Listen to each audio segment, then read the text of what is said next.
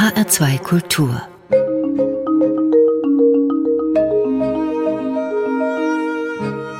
Doppelkopf Heute am Tisch mit Hans-Peter Reichmann und Gastgeberin Corinna Tertel. Wer das Deutsche Filmmuseum in Frankfurt besucht, der sieht dort so einige Ausstellungsstücke aus der Filmgeschichte, die ohne das Wirken von Hans-Peter Reichmann dort gar nicht zu sehen wären.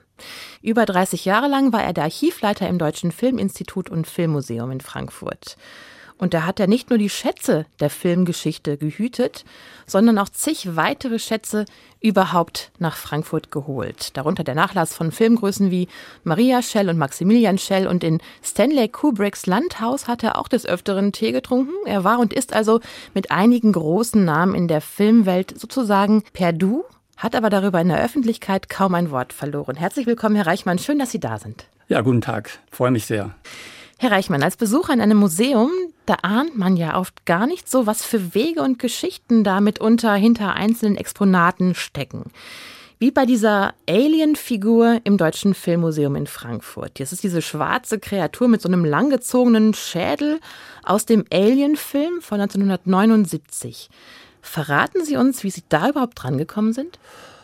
Ja, wie so vieles war das im Zusammenhang einer Vorbereitung von einer Ausstellung, einer Wechselausstellung, Kontaktaufnahme mit dem Urheber, mit der Person, die dieses Objekt, dieses Exponat oder auch äh, Dokument äh, erstellt hat. Und konkret für das Alien war das der Kontakt zu HR Giga, einem Schweizer Künstler, zu dem wir äh, eine Ausstellung konzipiert haben. Wir sind denn zu Herrn Giger nach Zürich gefahren, äh, in, in sein Wohnhaus. Man kommt in einen Vorort von Zürich, in ein Reihenhaus in einer ganz normalen Vorstadtsiedlung und kommt in ein Haus, dessen Vorgarten schon entsprechend äh, verwuchert ist und mit sehr skurrilen und äh, ja, besonderen Figuren äh, bestückt ist. Und die Tür öffnet sich und der Raum ist schwarz, beziehungsweise alles in diesem Gebäude ist schwarz angestrichen. Das ganze Haus. Die ganze Inneneinrichtung mhm. ist schwarz. Wir, wir, wurden in einen Raum geführt, durften da uns äh, hinsetzen und warteten dann auf den Herrn des Hauses und der kam dann die Treppe hinab und war natürlich auch schwarz gekleidet und äh, stellte sich äh, im Gegensatz zu dem Ambiente, in dem wir uns aufgehalten hatten, als ein sehr netter Schweizer Mensch vor der sehr, äh, ja, ich möchte fast sagen, lieb äh, mit uns geredet hat, sehr offen war und natürlich offen war für die Möglichkeit, äh, im Deutschen Filmmuseum eine Ausstellung zu machen. Jetzt zu diesem Objekt, ähm, nachdem wir eine ganze Reihe von Exponaten gesichtet hatten, gesprochen hatten über die Konzeption, sind wir in den ersten Stock des Hauses gegangen. Auch, wie gesagt, alles sehr dunkel. Und dort neben dem Schreibtisch hing das Alien. Die Figur des, des Aliens, das Herr Giger, der ja sehr viel morbide Dinge erzeugt hat, die auch dem natürlichen Verfall zugeführt wurden. Also war das sozusagen der Kratzbaum der Hauskatze. Entsprechend sah dieses Objekt auch aus und nach einer ganzen Reihe von Gesprächen und Überzeugungsarbeit hat er uns dieses Alien zur Verfügung gestellt. Das ist das Kostüm für den Stuntman. Also äh, dieses Kostüm hat ein Mensch, äh, ein Stuntman getragen wurde denn nach Frankfurt überführt mit einer Kunstspedition und hier mit sehr großem Aufwand natürlich restauriert und ist, nachdem es in der Ausstellung gezeigt wurde, jetzt in der Dauerausstellung des Deutschen Filmmuseums zu sehen. Das heißt, wenn wir das jetzt zukünftig sehen oder Besucher ins Filmmuseum kommen, dann weiß man, Hans-Peter Reichmann hat im Prinzip dieses Kostüm vor den Katzenkrallen gerettet. Und Sie haben nicht nur bei dem Schweizer Hans Rudolf Giger im Wohnzimmer gesessen, sondern auch im Wohnzimmer von Regisseuren, genauer gesagt im englischen Landhaus von Stanley Kubrick und seiner Familie. Wie kam es denn dazu? Ich hatte eine Ausstellung konzipiert über den äh, Filmarchitekten Ken Adam der unter anderem für Stanley Kubrick den War Room in äh, Dr. Strangelove entworfen hat, aber auch für Barry Lyndon gearbeitet hat, also ein sehr, sehr enger Kontakt zu der Familie äh, Kubrick hatte. am letzten Tag dieser Ausstellung, der äh, Finissage, wollten wir unbedingt zu Ehren von Ken Adam diese Kopie von Dr. Strangelove zeigen. Und wir haben äh, Kontakt aufgenommen mit dem äh, Nachlassverwalter von mhm. Stanley Kubrick, Jan Harlan. Und er sagte, ja, wir können kommen zu einem Gespräch, aber die Bedingung ist, die weltweit bestmögliche Filmkopie zu zeigen. Das ist uns gelungen. Äh, die damalige Kollegin im Filmarchiv beziehungsweise im Kino hat sie besorgt. Die Kopie war eine Kopie des British Film Institute in London. Also es kam zu dieser Veranstaltung. Und wie das oftmals ist, wenn Gäste bei uns im Haus sind, reisen die früher an. Man geht äh, in ein Restaurant oder ein Café. Und da äh, gab es ein Dreiergespräch zwischen Christiane Kubrick, der Witwe von Kubrick, und Jan Harlam, dem Schwager von Kubrick und auch Nachlassverwalter. Und man redete über alle möglichen Dinge und natürlich auch über, was ist vom, vom Werk übergeblieben, was sind für Exponate noch da, beziehungsweise Requisiten. Und Frau Kubrick erzählte, ja, da ist noch fast alles äh, vorhanden bei uns. Wir, wir haben ja genügend Platz. Wir mussten nichts wegwerfen. Beispielsweise zu äh, 2001 äh, Odyssee im Weltraum ist ein ganzer Container noch vorhanden spontan, was in diesen Momenten ja immer das Beste ist, habe ich sie gefragt, ob ich sie vielleicht mal besuchen dürfe. Und sie hat Ja gesagt, also nicht Nein gesagt, eher ein Jein. Und wir haben schon darum äh, gesponnen äh, und fantasiert, äh, doch eine gemeinsame Ausstellung zu machen. Das war im November 2002, soweit ich mich entsinne. Äh, ich wurde dann eingeladen und bin nach äh, London gefahren, beziehungsweise nach St. Albans und durfte dort durch die Räumlichkeiten von Kubricks Landsitz äh, wandeln oder es ist, ich vergleiche das gerne, es war wie das Erlebnis für einen Filmhistoriker, Filmarchivar wie Dagobert Duck, der vor seinem Goldtresor steht und da reinspringen darf. Es war unfassbar das Material, unter anderem der legendäre Tisch, an dem Jack Nicholson in Shining auf seiner Schreibmaschine äh, getippt hat, ist jetzt der äh, Tisch im, in der Küche der Kubricks. Ich, Wo Sie Tee bekommen haben, vermutlich? Ja, eine äh, fantastisch riesige Küche, wo äh, auch, wie, wie sich dann, dann später, äh, als ich dann mehrmals dort war, äh, immer nachmittags äh, das äh, Essen gereicht wurde die, äh, wie sich auch herausstellte, die äh, Stühle aus Ice White Shut aus der Küche von äh, Nicole Kidman und Tom Cruise, diese äh, geschwungenen Stühle standen dort. Gut, was ein bisschen witzig klingt, ist, äh, als ich dort saß auf dem, auf der Bank, sind keine Stühle am Tisch, äh, sondern Bänke an dem Tisch, weil es so ein langer Tisch ist, sagte mir Frau Kubrick, ja, vor einer Woche saß hier noch Steven Spielberg äh, und hat uns besucht. Also dieses Bewegen in einem Umfeld, wo man jetzt erstmal, wow, Steven Spielberg oder äh, Kubrick und äh, Tom Cruise, der dort auch zu Weihnachten aus seinem privaten Weingut den Rotwein zur Verfügung stellt, das ist Normalität. Das muss man jetzt nicht so als besonders äh, sehen, sondern der, der, große Vorteil war ja, dass die Familie uns, das ja nicht alleine gemacht, sondern mit, ein, mit einem entsprechenden Team, aufgenommen hat, als ob wir ja mit Familienmitglieder sind. Und zurück in Frankfurt, äh, um es jetzt ein bisschen abzukürzen, konnten wir natürlich mit diesem Namen von Seiten des Kulturamtes einen Vorschuss bekommen für die mhm. Finanzierung dieser Ausstellung. Und wir haben eine sehr große, gemeinsam mit dem Architekturmuseum, eine Ausstellung konzipiert. Das heißt, Sie sehen sehr persönliche und private Dinge, nach denen sich ja zum Beispiel die Yellow Press auch die Finger schlecken würde und sagen würde, das sind Dinge, die wüssten wir gerne, aber die sehen Sie mit was für Augen? Ich kann ein Beispiel, weil es auch durch die Presse gegangen ist, äh, äh nennen. Äh, wir haben beispielsweise äh, im Nachlass von Kurt Jürgens Liebesbriefe von Romy Schneider gefunden, die sie damals an äh, Kurt Jürgens geschickt hat. Diese haben wir bei einer Ausstellung in Auszügen präsentiert, aber unlesbar, sondern nur äh, angedeutet, dass es dort war. Und Sie haben eben schon Yellow Press genannt. Es gibt auch diese vierbuchstabige Zeitung. Die wollten denn unsere Aufsichten dazu bringen, doch mal diese Vitrine zu öffnen, damit man in diese Liebesbriefe reinschauen kann so was machen wir nicht. Oder beispielsweise was ein sehr persönliches Erlebnis und auch prägendes Erlebnis äh, war, die Brieftasche des Ehemanns von Marlene Dietrich. Äh, ich habe zwei Jahre lang den Nachlass von Marlene Dietrich mit aufarbeiten können und äh, da war von Rudolf Rudi Sieber äh, auch die Brieftasche und die zu öffnen war schon was äh, ganz Besonderes.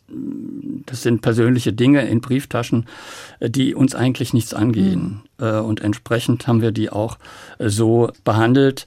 Wir haben reingeschaut, sehr persönliche Erinnerungsstücke gefunden und sie dann im Archiv in eine entsprechende Box abgelegt.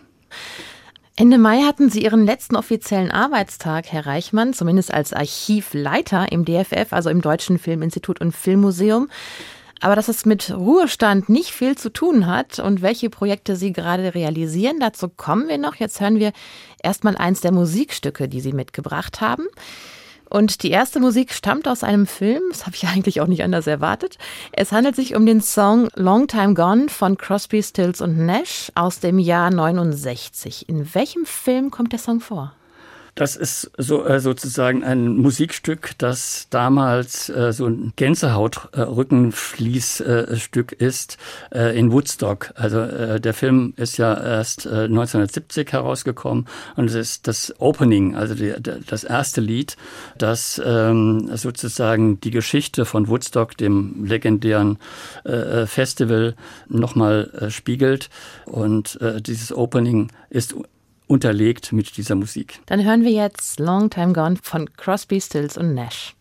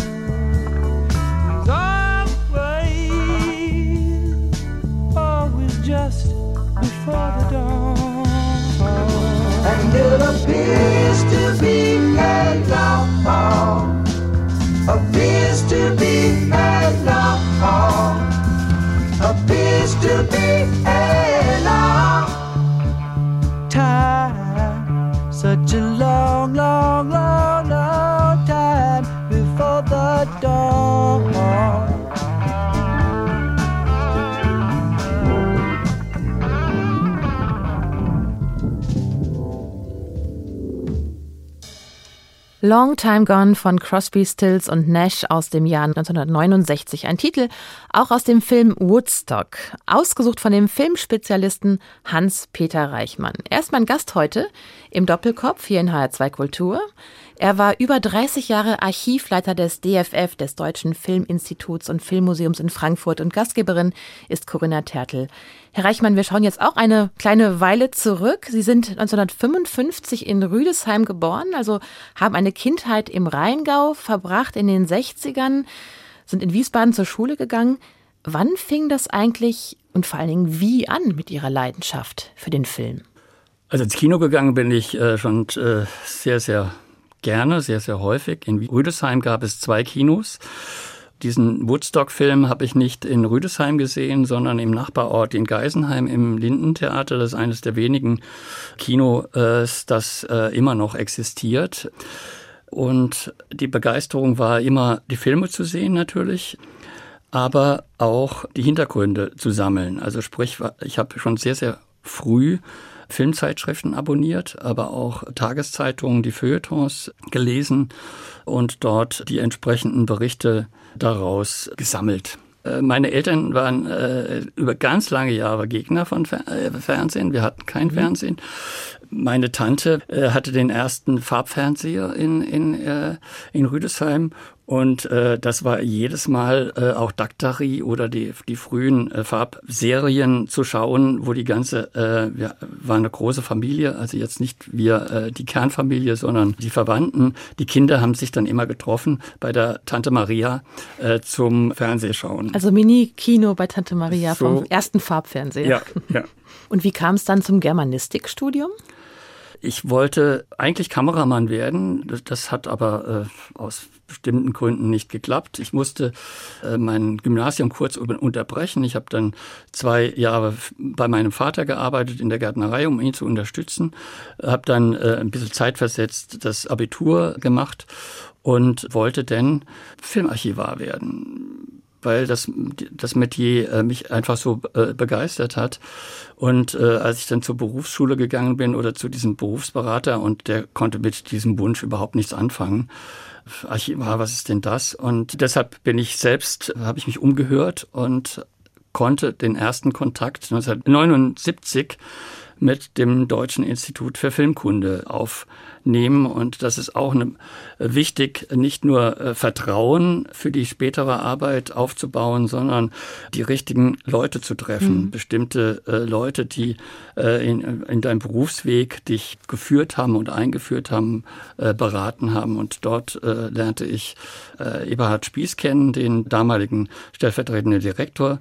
Und der hat mir angeboten, äh, ja, Sie können äh, natürlich äh, bei uns arbeiten, aber was zahlen können wir Ihnen nicht. Und da habe ich natürlich eine riesige Dankbarkeit äh, zu meinen Eltern, die mir äh, dieses ganze Volontariat zwölf Monate lang finanziert haben. Also ich bin zwölf Monate lang denn von Rüdesheim nach Wiesbaden-Biebrich ins Schloss. Damals war das DIF, das Deutsche Institut für Filmkunde, ja im äh, Schloss Biebrich untergebracht und habe da ein Volontariat absolviert. Danach denn äh, studiert Germanistik, Theater, Film und Fernsehwissenschaften und Soziologie. Parallel habe ich von 1980 an immer wieder für die äh, Deutsche Kinemathek gearbeitet und die Film- und Fernsehakademie. Ich war immer drei Monate lang während der Semesterferien in Berlin und habe dort in einem europäischen Projekt Drehbücher erfasst, die Skripte, verfilmte Drehbücher oder wo man nicht mehr weiß, ob dieser Film jemals verfilmt wurde, identifiziert und erfasst. Und so kam es dann auch, dass als der beeindruckende Nachlass von Marlene Dietrich nach Berlin kam, Sie dann später eben auch wieder zurück an die Kinemathek sind und dort eben mit ja. diesem Nachlass gearbeitet haben. Zuvor hat äh, der damalige Direktor des Deutschen Filmmuseums, das mhm. damals in Gründung war, äh, äh, Walter Schobert, mich in der Bibliothek des äh, Berliner Stiftung Deutsche Kinemathek angesprochen. Warum, was bist du, warum bist du hier? Du bist doch Student in, äh, in Frankfurt. Komm doch zu uns. Und so bin ich nach Frankfurt gekommen und konnte auch da mitarbeiten als Werkstudent, wie das so schön hieß, beim Einräumen im wahrsten Sinn des Wortes des äh, 1984 an Schaumankai gezogenen Deutschen Filmmuseums. Äh, viele, viele äh, Stationen danach wurde ich dann angesprochen, als der Nachlass von Marlene Dietrich nach Berlin kam, ob ich nicht nach Berlin kommen würde, um dort bei der Erfassung dieses Nachlasses mitzuarbeiten. Marlene Dietrich, das ist ja auch so ein Name, wo man denkt, meine Güte, was war denn da alles wohl in dem Nachlass drin? An welche Schätze erinnern Sie sich da? Äh, schätze jetzt erstmal für, für, vom ersten Blick sind natürlich die Kostüme, mhm. die Requisiten. Aber ich war damals zuständig für das äh, Schriftgut. Äh, das waren geschätzt 500.000 Blatt Papier, beschriebenes Papier. Und äh, da war, äh, sind äh, Korrespondenz mit allen namhaften Persönlichkeiten der Zeit, Zeitgenossen. Ob das jetzt äh, Hemingway ist, äh, Jules Brunner, äh, aber auch Udo Lindenberg, haben mit ihr korrespondiert. Meist natürlich, weil es 30er, 40er, 50er Jahre ist, äh, auch handgeschrieben. Also dieses Eintauchen in Originalschriften, in Korrespondenz, in äh, Unterlagen, die äh, aus dem persönlichen Umfeld eines solchen, ja, heute würde man sagen, Megastars sind und aber auch nachvollziehen zu können durch die Lektüre und die, äh, die Begegnung mit den Objekten, dass äh, Frau Dietrich sich auch konsequenterweise denn äh, auch nach in Paris in ihre Wohnung zurückgezogen hat, mhm. als diese, wie sie selbst sagt, äh, ich zu Tode fotografiert wurde, äh, dann dieser biologische Zerfall kannst du ja nicht stoppen. Also Vorhänge zu, sich zurückziehen und nur noch äh, kommunizieren über ein Telefon. Sie haben ja im Deutschen Filminstitut viele Unterlagen, Gegenstände von Kostümbildnern, von Filmarchitekten, Regisseuren, Schauspielern und so weiter. Ich komme jetzt noch zu einem anderen Nachlass.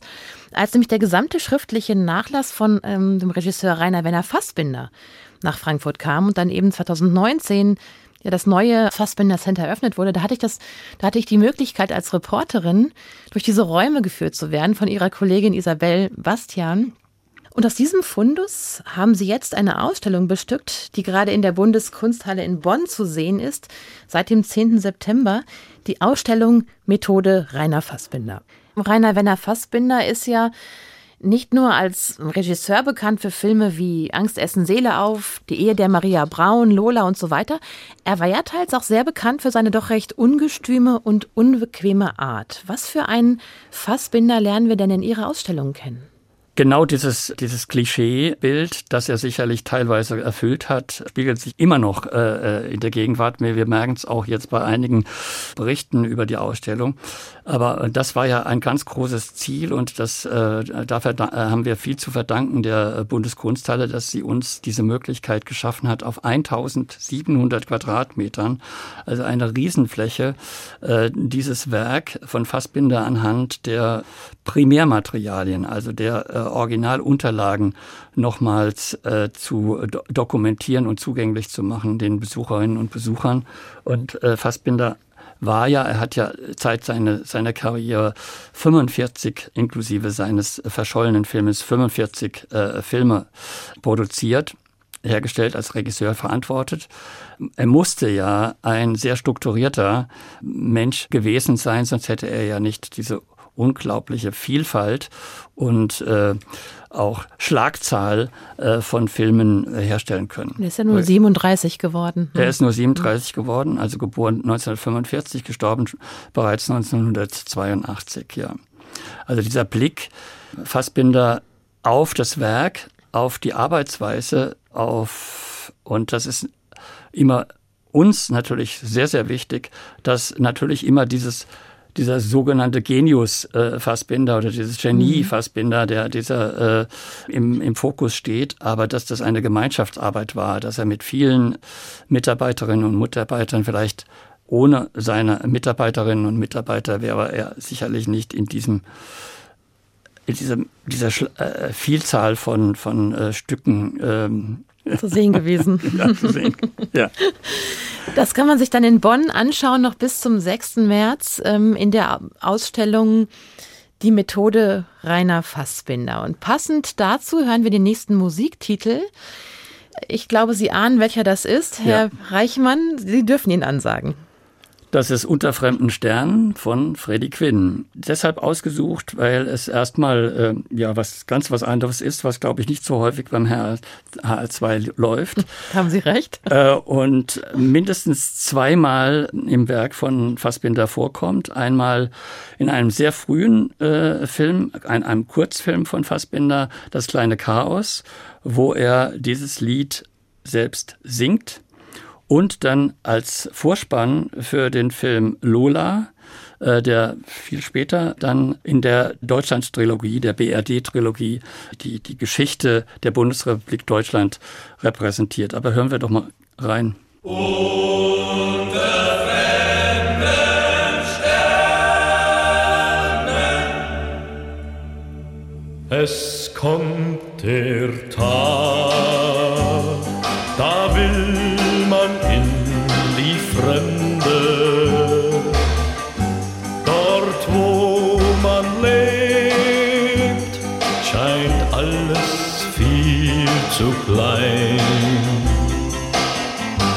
Es kommt der Tag, da zieht man in die Fremde und fragt nicht lang, wird die Zukunft sein. Fährt ein weißes Schiff nach Hongkong, hab ich Sehnsucht nach der Ferne, aber dann in weiter Ferne. Hab ich Sehnsucht nach Zuhause ich sag zu Wind und Wolken, nehmt mich mit, ich tausche gerne. All die vielen fremden Länder gegen eine Heimfahrt auf.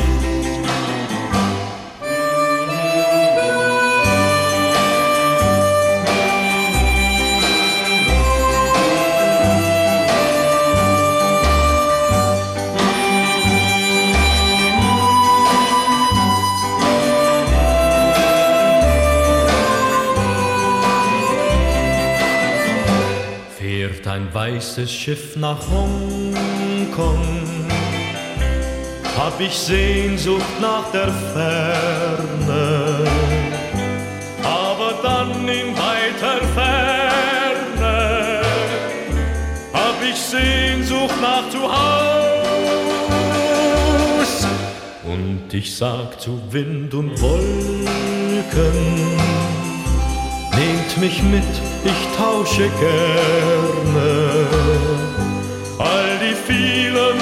fremden Länder gegen eine Heimfahrt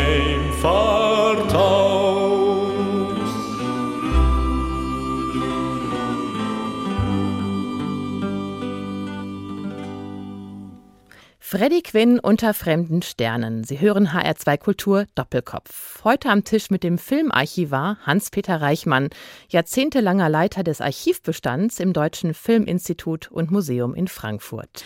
Herr Reichmann, neben dem Nachlass von Rainer Werner Fassbinder, über den wir gerade gesprochen haben, befinden sich ja in dem Fassbinder Center und ähm, ja, Archiv- und Studienzentrum. Genau, danke Ihnen. Materialien und Dokumente von über 100 Filmschaffenden. Es ist ja ein Forschungszentrum für den neuen deutschen Film. Da liegt zum Beispiel unter anderem auch die rote Perücke von Tom Tykwer,s Film Lola Rent. Es gibt aber auch ganz eigene Räume mit dem Nachlass zum Beispiel von den deutschen Schauspielern wie Maria Schell und von ihrem Bruder Maximilian Schell.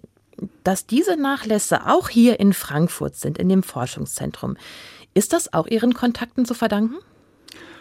Ja, aber natürlich, dass man bestimmte zu einer bestimmten Zeit äh, das Glück hat, bestimmte Menschen zu treffen. Das hat jetzt unter anderem der Kontakt zu Maria Schell. Wir hatten äh, im Filmmuseum eine Reihe, das Filmfrühstück, und hatten äh, äh, Maria Schell eingeladen.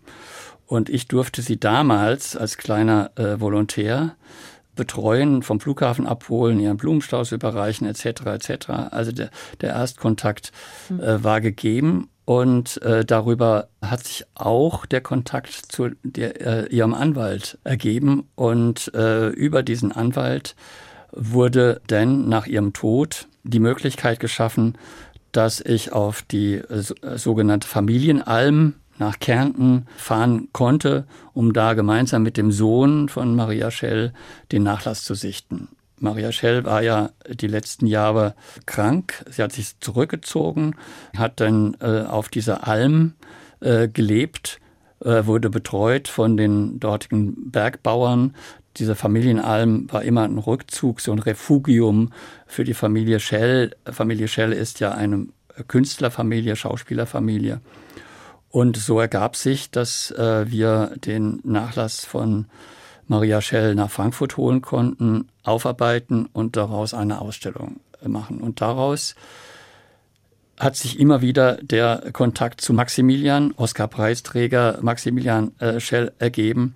Ich kann jetzt nicht sagen, wie viele persönliche äh, Treffen ich mit ihm hatte, Besuche äh, in Kärnten, aber auch äh, Treffen in, in München und aber auch in Frankfurt dieses Gespräch darüber, auch seinen Nachlass nach Frankfurt zu bekommen, fand immer wieder statt. Maximilian Schell hat aber sehr selten, fast nie Verträge unterschrieben. Und äh, wir sprachen über diese Übernahme seines Archivs. Mündlich hat er alles zugesagt. Aber äh, wie, wie das Schicksal so spielt, äh, in einem Drehbuch wäre es äh, sicherlich äh, etwas äh, kurios, wenn man das, äh, die, äh, dieses Geschehnis äh, beschreibt. Aber tatsächlich äh, hat er in seinem Testament festgelegt, äh, dass die Sachen ins Filmmuseum kommen, hat aber dieses Testament nicht unterschrieben mhm. und ist ausgerechnet in dieser Nacht verstorben. Es klingt jetzt sehr äh, als Geschichte, es ist aber Tatsache. Mhm. Und daraus, und das ist natürlich auch ein Großteil der Arbeit, es ist jetzt nicht nur äh, da sitzen, wo Steven Spielberg mal auf der Bank gesessen hat, sondern es ist, äh, sind die Gespräche mit der Familie, es sind Gespräche mit Rechtsanwälten.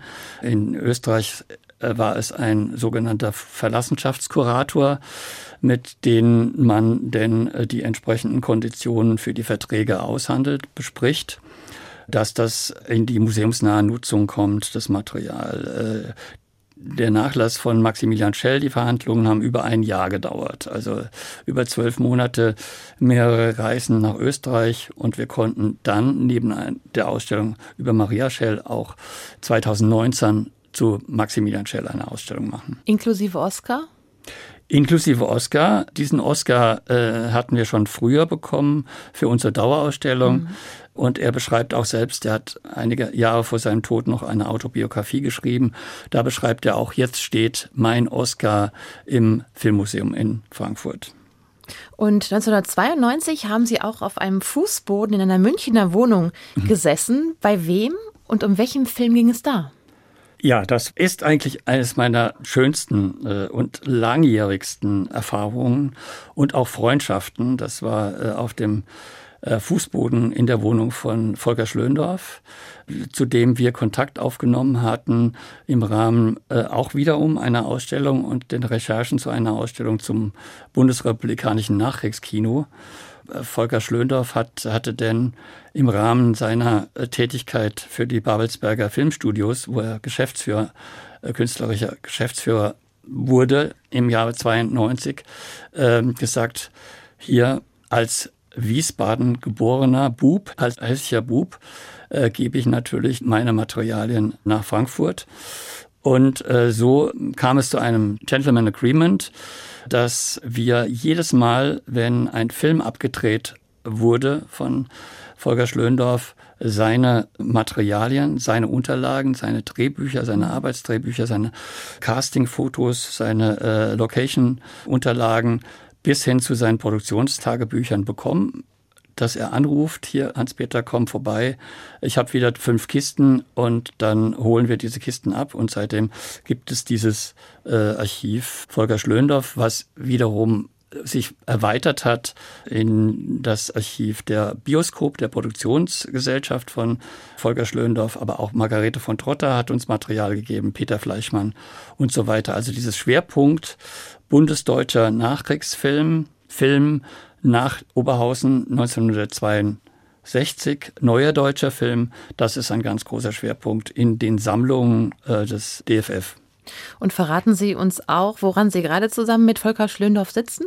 Eine Tour durch Wiesbaden. Er ist ja äh, in Wiesbaden, in Wiesbaden-Biebrich aufgewachsen. Sein Vater war Arzt in Wiesbaden-Biebrich, ist denn oftmals, und das ist natürlich ein wunderbarer Kreis, der sich da schließt, auch ins Biebricher Schloss äh, gegangen, weil im Biebricher Schloss die Filmbewertungsstelle war, hat sich dann... In der Sie in, gearbeitet haben damals. Ja, hat, hat sich dann in den Vorführraum geschlichen und konnte da auch Filme äh, sehen. Und wir machen eine Tour durch Wiesbaden in den nächsten, äh, nächsten Wochen zu diesen Orten und er erzählt an diesen Orten mit einem Filmteam denn äh, jeweils seine Biografie, seine Geschichte dazu. Zeit für die vorletzte Musik, Herr Reichmann. Sie hat mehrere Titel genannt, die aber was mit, naja, Wind um die Nase, Wind um die Ohren zu tun haben. Ich habe mich jetzt für Slippery People von den Talking Heads entschieden. Warum dieser Titel? Weil ich immer scherzhaft sage, ich kann drei Dinge. Ich kann äh, Skilaufen, ich kann äh, Menschen erkennen, Gesichter merken über Jahrzehnte und äh, kann mit dem Auto fast blind einparken. Und das Erste, äh, die, diese Musik ist grandios, ist fantastisch. Ich empfehle es jedem äh, bei Sonnenschein, Tiefschnee mit dieser Musik auf den Ohren mal einen Berg hinunter zu wedeln.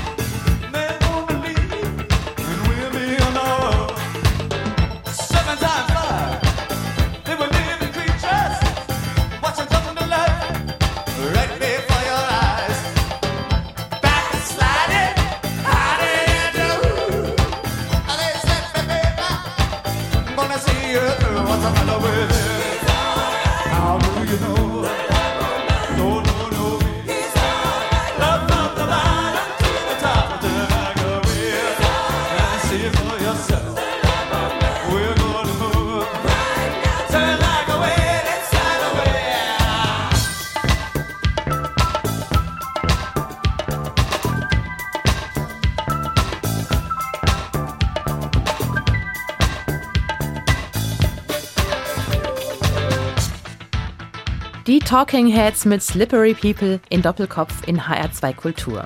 Heute am Tisch mit Hans-Peter Reichmann. Er genießt das Vertrauen von etlichen Größen aus der Welt des Films. Er war über 30 Jahre der Archivleiter des DFF in Frankfurt, des Deutschen Filminstituts und Filmmuseums. Herr Reichmann, das ist ja ein Traumberuf, oder? Kann man den eigentlich irgendwo lernen? Das, was ich erzählt habe, hat auch viel mit Erfahrung zu tun, äh, mit äh, Netzwerk, das haben wir schon angesprochen. Es ist ähm, einfach machen. Ähm. Wie beim Skifahren, einfach machen, einfach genau. die nächste Piste nehmen und machen, auch wenn man sich ein Bein bricht. So, sozusagen, ja. Das kann ich auch sagen. Ich glaube, ich habe alle, äh, alle Verletzungen, die man sich beim Skifahren zufügen kann, auch schon erlebt, ja. Vermutet man gar nicht, wenn Sie so berichten. Also das Wort Archivleiter ist ja auch erstmal schon sowas. Dann denkt man an Katalogisieren und so weiter. Das äh, überrascht. Ja, ich, ich habe nicht viel mit Staub und so wie man sich so vorstellt, dass ich irgendwelche Ärmelschoner habe oder graue, einen grauen Kittel anziehe, um äh, dann Sachen zu archivieren. Natürlich begegnet man, wenn man in den Keller oder auf den Dachboden äh, eines bekannten oder weniger bekannten Filmschaffenden kommt, dann oftmals, dass äh, dort ein Nagetier dran geknabbert hat oder da, äh, im Keller äh, entsprechender Wasserschaden ist und äh, sich auf einer Filmkopie äh, die lange, lange gesucht wird, fünf Zentimeter Schimmel befindet. Das sind aber Sachen, die man dann rettet und nach Frankfurt überführt, äh, um, um sie da zu sichern, äh, zu erschließen und äh, verfügbar zu machen. Herr Reichmann, welche Filme gucken Sie eigentlich privat? Auch mal Netflix-Serien? Nee, ich muss ehrlich zugeben, ich habe kein Netflix. Ich äh, äh, habe auch während der, dieser Zeit der äh, Corona äh, kein Netflix äh, geschaut. Äh, ich schaue mir ähm, äh, Dinge auf DVD an, beziehungsweise ich habe natürlich die Möglichkeit, immer wieder zu uns ins Kino zu gehen und äh, das äh, vor Ort äh, zu schauen. Und im Archiv- und Studienzentrum haben wir auch jetzt glücklicherweise durch die neuen Räumlichkeiten die Möglichkeit, äh, in, in einem Vortragsraum äh, mit einem sehr guten Beamer uns Filme zu projizieren. Ja. Und kann das auch einfach mal ein Blockbuster sein oder? Natürlich, klar. Ich war jetzt äh, mit meinem Sohn äh, im, im aktuellen James Bond. Natürlich, sehr gerne. Für mehr Filme abends mit dem Sohn werden Sie jetzt vermutlich aber auch nicht unbedingt mehr Zeit haben als vorher. Sie sind zwar jetzt nicht mehr der Archivleiter oder der Oberkustos, wie es ja so schön korrekterweise heißt, hier in Frankfurt, sondern seit Sommer Senior Consultant, also Berater. Aber das ist in Ihrem Fall von Ruhestand noch sehr weit entfernt, oder? Ja, ich trete, ich äh, trete auch auf Raten meiner drei Kinder äh, schon etwas äh, zurück. Äh, die wollen ja unbedingt, dass ich mir ein einen Hund kaufe, äh, zulege und äh, mich in ein äh, Wohnmobil setze und äh, durch Euro Europa fahre. Ein Cabrio haben Sie ja schon. Äh, ein Cabrio habe ich mir geleistet, ja. Habe auch ein, meinem Alter entsprechend ein E-Bike und bin sehr häufig äh, rund um Mainz unterwegs und will da ein bisschen ruhiger mich bewegen, sozusagen. Im Moment sind Sie aber auch noch aktiv mit der vermutlich erfolgreichsten Filmausstellung überhaupt. Seit 2004, 2005 tourt ja die Ausstellung Stanley Kubrick um die Welt. Ja, das, äh, diese Ausstellung betreue ich gemeinsam mit äh, äh, einem Kollegen, dem Tim Heppner, der als äh, Ausstellungsmanager die Ausstellung in die Welt bringt, sozusagen. Die Ausstellung ist wirklich äh, eine der erfolgreichsten Museumsausstellungen äh, und aktuell äh, leider durch Corona nicht äh, zu sehen gewesen über lange Zeit in New York. Äh, da haben wir einen Teil äh, präsentiert äh, zu 2001. Aber jetzt im Spätjahr wird sie in Madrid zu sehen sein und wir sind in Verhandlungen mit Ländern in Asien, aber auch äh, in der Türkei, dass die Ausstellung noch weiter jetzt, ich glaube, der 20. oder 21. Station kommt. Also eine Ausstellung, die hier in Frankfurt entstanden ist und dann nach Berlin gegangen ist und von Berlin in alle äh, äh, Kontinente, äh, in Australien, in äh, Frankreich, in Brasilien, in den USA, in Kanada etc. zu sehen war. Und in welcher Form bleiben Sie dem Deutschen Filminstitut und Filmmuseum mit all Ihren Netzwerken und Ihren Wissen über die Exponate erhalten? Ich bin Berater, wie das so schön heißt. Bin immer noch äh, Leiter des, äh, kuratorischer Leiter des Fassbinder Centers, der Fassbinder Sammlung. Aber wichtig ist weiterhin diese Tätigkeit als äh, äh, Akquisiteur, also äh, nehme Kontakte auf zu Filmschaffenden. Äh, aktuell ist ein Schwerpunkt, äh, was wir sehr äh, stark ausbauen möchten, ist den Bestand an Sammlungsmaterialien zu Filmregisseurinnen. Da gibt es äh, eine ganze Reihe von äh, Kontakten, die jetzt ausgebaut werden müssen, weil der Schwerpunkt doch stark bei den Herren der Schöpfung liegt, aber äh, natürlich waren auch sehr viele oder sind auch sehr viele Regisseurinnen aktiv und deren Övre, deren Werk soll auch gesichert sein und zugänglich sein, erschlossen werden bei uns in den Sammlungen. Ja, passend noch zu Stanley Kubrick. Am Ende die Musik, die Sie sich noch ausgesucht haben, zum Ausklang. Sarah Bande von Georg Friedrich Händel ist aber auch sozusagen aus dem Soundtrack von Barry Lyndon von Stanley Kubrick. Dieses Stück von Händel ist eigentlich das am meisten mit dem Film assoziierte. Auf den Film muss man sich einlassen. Der ist äh, über drei Stunden äh, lang. Es, er spielt im 18. Jahrhundert und ist nicht mit, mit künstlichem Licht äh, gedreht, sondern beispielsweise mit Kerzenlicht. Kubrick hat hier bei den Innenaufnahmen ausschließlich Kerzenlicht verwendet. Und wenn Sie diesen Titel hören, dann sehen Sie sozusagen das Kerzenlicht vor sich. Flackern, genau, ja. Das war Doppelkopf mit dem Filmspezialisten Hans-Peter Reichmann, der mit seinen Kontakten in der Welt des Films das Deutsche Filminstitut und Filmmuseum um etliche Exponate, Vorlässe und Nachlässe reicher gemacht hat und in seiner neuen Rolle als Berater auch weiter bereichern wird, da er nur in so eine Art Ruhestand gegangen ist. Gastgeberin war Corinna Tertel. Herr Reichmann, vielen Dank, dass Sie hier waren. Ich danke.